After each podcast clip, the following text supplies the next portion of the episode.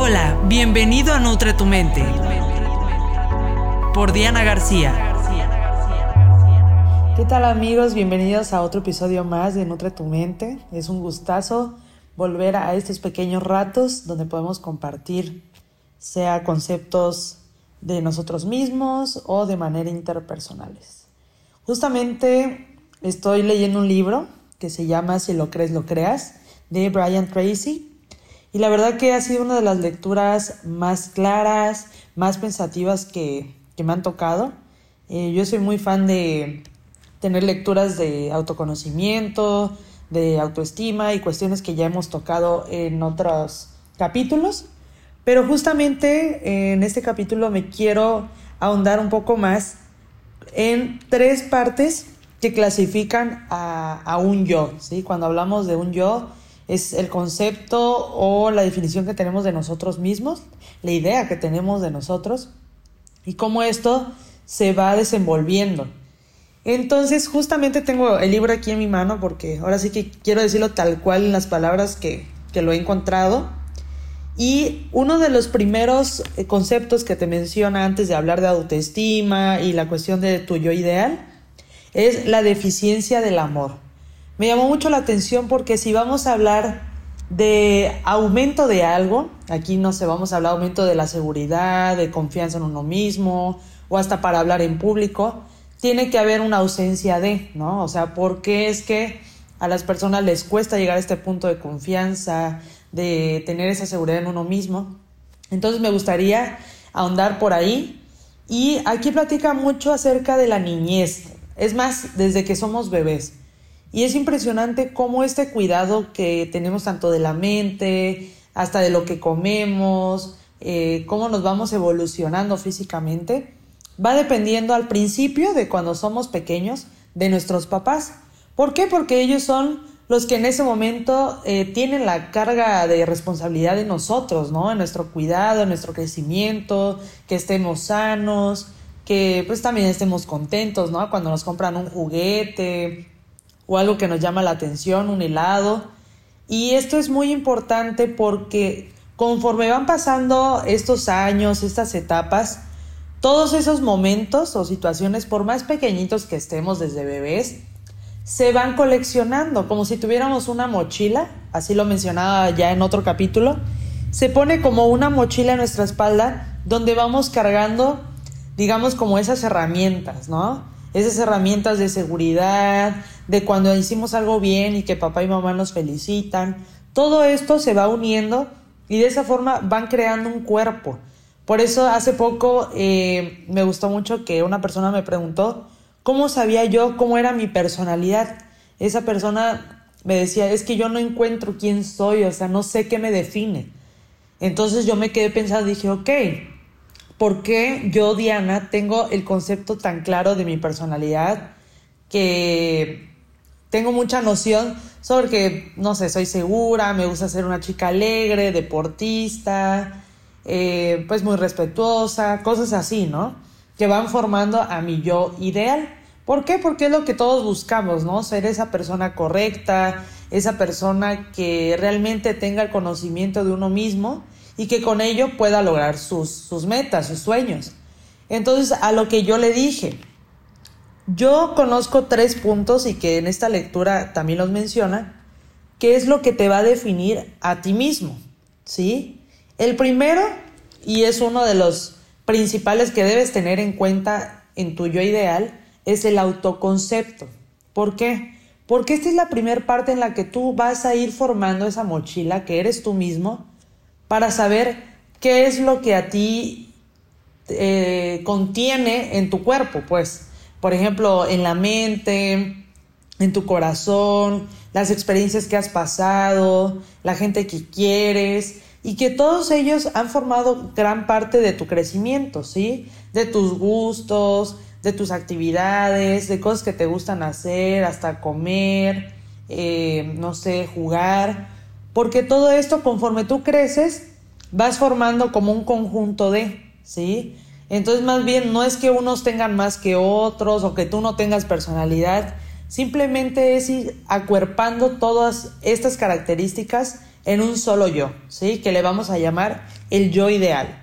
Entonces el primer punto es el autoconcepto. Aquí se van a originar todas las emociones que tú puedas conocer de ti mismo, ¿sí? Todos podemos tener las mismas emociones, pero como le decía en mi otro episodio, las emociones se expresan de diferente manera, ¿sí? Hay emociones, por ejemplo, de felicidad que alguien las expresa riéndose, otros hasta llorando de felicidad, otros hasta gritando, otros sorprendidos. Entonces, existen diferentes formas de expresar nuestras emociones. Entonces, el primer punto que tú debes conocer de ti mismo es el autoconcepto, ¿sí? Es la noción que tú vas creando de ti mismo y esta se va relacionando con otros dos puntos que vamos a comentar enseguida, que es la autoimagen.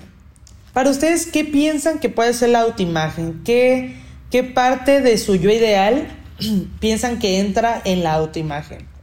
Cuando yo pensé en esta palabra en un principio, antes de leer el concepto y ahondar más en estos temas, yo decía, bueno, es tal vez como yo me veo físicamente, ¿no? Lo que yo tengo de noción de mí misma y que esto va a ser lo que demuestre allá afuera, ¿no? Con mis amigos, con mi familia. ¿Y saben cómo lo llamé? Es como un espejo. Es el espejo que tú te ves, o sea, como cuando tú te ves al espejo y que dices, ay, qué bien me veo, me gusta cómo me queda esa ropa, o me gusta cómo se me ve el maquillaje para las mujeres, o el corte de cabello de los hombres, cosas así, ¿no? Entonces yo le llamé que era un espejo interior, porque no me di cuenta que no solo era la parte exterior, sino la parte que me hacía formar Diana, ¿sí? La personalidad que yo empecé a crear en mí misma, ¿sí? Entonces, tal cual como dice la palabra, es tu autoimagen.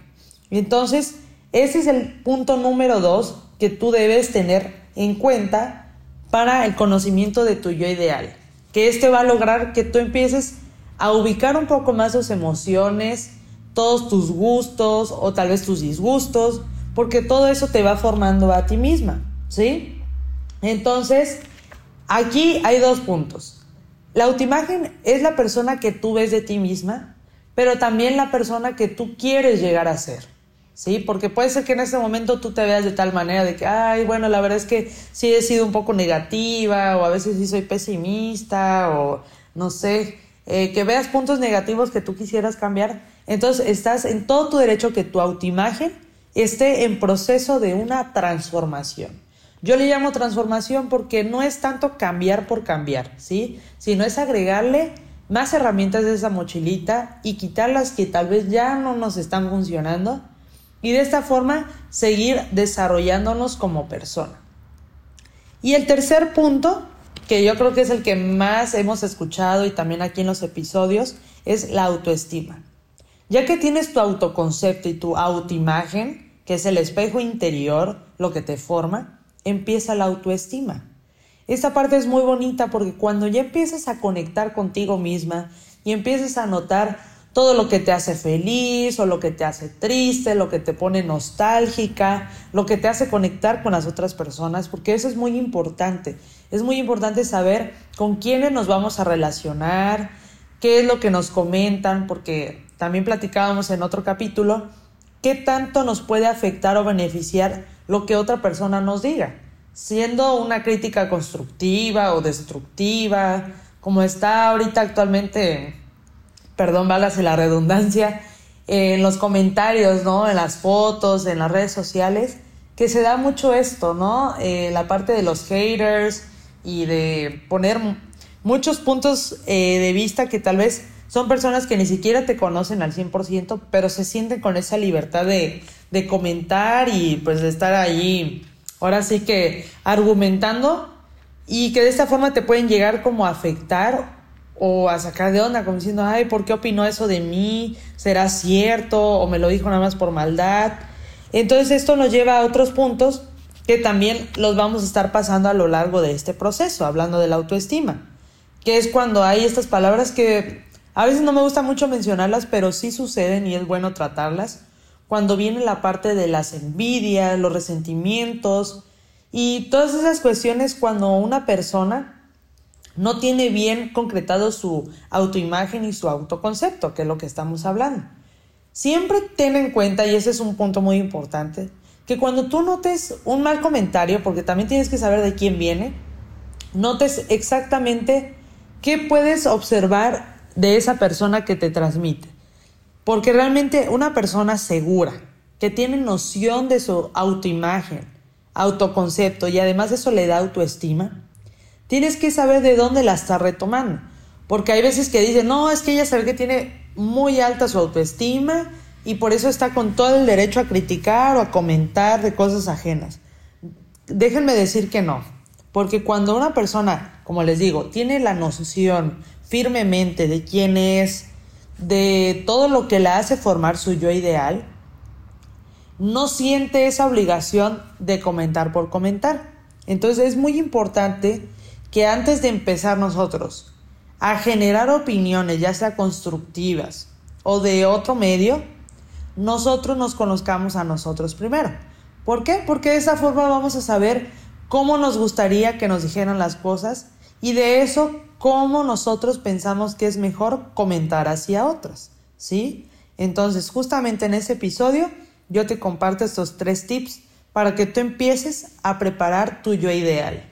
El primero es el autoconcepto, ¿sí? Empiezate a hacer preguntas sobre cuáles son las emociones que más expresas, las cosas que te gustan, tus virtudes, habilidades, defectos, anótalas, para que tú poco a poco te vayas dando cuenta y vayas leyendo a tu yo ideal y con eso tú puedas ir diciendo, bueno, aquí hay que cambiarlo un poco, esto le agrego más, le quito, como si estuvieras haciendo una receta, ¿sí? El segundo punto es la autoimagen. De esta forma va a ser tu espejo interior, ¿sí? ¿Qué hay dentro de ese yo ideal que te gusta, que te gustaría transformar, que al momento que tú salgas a la calle te puedas relacionar con otros? Porque es muy importante igual las relaciones interpersonales, porque es la vibra que tú vas a dar a tu alrededor, ¿sí? Este libro mencionaba igual que las vibraciones y las frecuencias están todo el tiempo cuando estás trabajando, cuando duermes, cuando estás desayunando, cuando estás platicando con tus amigos o estás en una clase, todo el tiempo estás en, en constante vibración. Entonces es muy importante que todo lo que tú quieras transmitirte o transmitirle a otras personas sea esa frecuencia o esa vibración en la que tú quieres estar, ¿no? Es como si fuera, no sé, un espacio en el que te gusta leer o cantar o hasta descansar. Tú lo vas a ir creando y cada vez que tú vayas a donde vayas, sea de viaje a otra casa, eh, de intercambio, puedas tú contar con esa vibración, ¿sí? Porque es algo que nosotros vamos a ir creando y formando. Justamente ayer era el día 2 del 2 del 2022 y muchos se dedicaron a anotar todo eso que anhelaban cumplir o tal vez cambiar de su yo ideal y esto es muy bonito porque pueden haber fechas especiales en las que se recomienda hacer esto, pero también lo puedes hacer en otros momentos cuando tú digas, hoy me propongo a que voy a anotar todas esas metas que yo quiero, ya sea de mí mismo o de mis relaciones interpersonales. Eso es muy importante porque tú lo puedes separar en tres áreas, tu familia, tus amigos y tu yo mismo, ¿sí? Esas son las relaciones que más vas a estar frecuentando a lo largo de tu vida y es muy importante que ya las vayas conociendo y te vayas analizando con cuál te relacionas mejor. Porque de esta forma vas a llevar una vida más tranquila, más plena y te conoces mucho más. Créeme que nunca se deja uno de conocer porque cada día, y a mí me pasa que cuando leo un nuevo libro o veo una nueva película, empiezo a notar nuevas sensaciones, nuevos estímulos, sentimientos que pasan en Diana. Y es impresionante cómo habiendo tanto tiempo conviviendo con uno mismo, te puedas seguir conociendo. Entonces, eso es muy bonito, es una etapa muy padre, te invito a que lo hagas y que con estos tres puntos que yo te comparto, tú empieces tranquilamente, no tiene que ser con prisa, pues te busques ese ratito para que tú mismo empieces a conocer o tú mismo empieces a conocer un poco más de ti. ¿Qué más puedes dar tú al mundo o a ti mismo que te haga un beneficio y te haga sentir mejor, porque es lo que todos buscamos, la felicidad, la plenitud, la paz, y que la vibración y la frecuencia que tú quieras transmitir y quieras darte a ti y a los demás sea positiva.